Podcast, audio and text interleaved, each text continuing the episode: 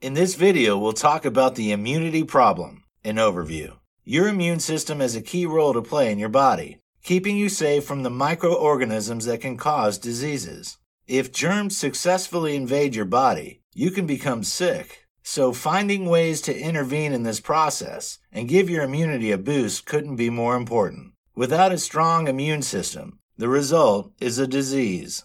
While some of the illnesses, such as the common cold, may be mild and easily overcome, others can be much more serious and even life threatening. So, how is it possible to improve your immunity? The concept of giving your immune system a boost is an enticing one. However, for generations, finding ways to do it has proved to be elusive. This is because your immune system isn't a single entity. It's an entire system that requires harmony and balance to function effectively. Even today, researchers still lack knowledge about how the immune response interconnects, and no direct links have been scientifically proven between enhanced immune function and lifestyle. Nevertheless, that doesn't mean that the effect of your lifestyle on your immunity isn't intriguing. Researchers have been exploring the effects of a number of factors on immune responses in humans and recommend that the best line of defense when it comes to your immunity is choosing a healthy diet. This will naturally keep your immune system as strong as possible. How does the immune system work? Your immune system is your body's defense from infection,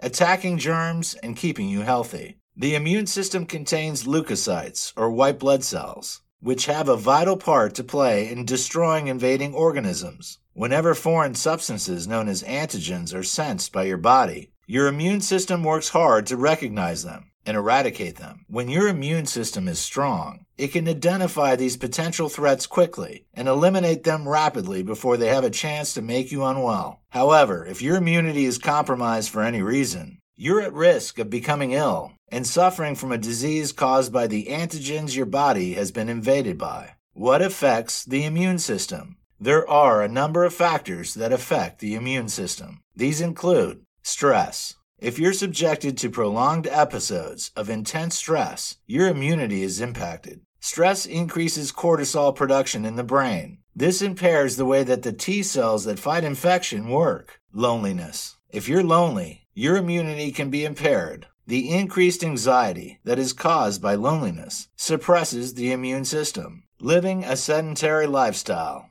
If you sit too long and avoid exercise, your body struggles to combat infections. While a sedentary life affects your immune system, so does extreme exercise. Overtraining syndrome is debilitating and makes your body more vulnerable to diseases. Nicotine. Exposure to nicotine either through regular cigarettes or vaping, can harm your immunity. This is due to the increased cortisol levels that nicotine creates, paired with a reduction in the formation of B cell antibodies. UV radiation. Harmful ultraviolet rays can weaken your immune system, affecting the cells that trigger immune responses and lowering your defenses. Diet. If you eat unhealthy foods like saturated fats, sugar, or salt, you are at risk of obesity, this impacts your immunity by reducing the function and number of white blood cells required to fight infections.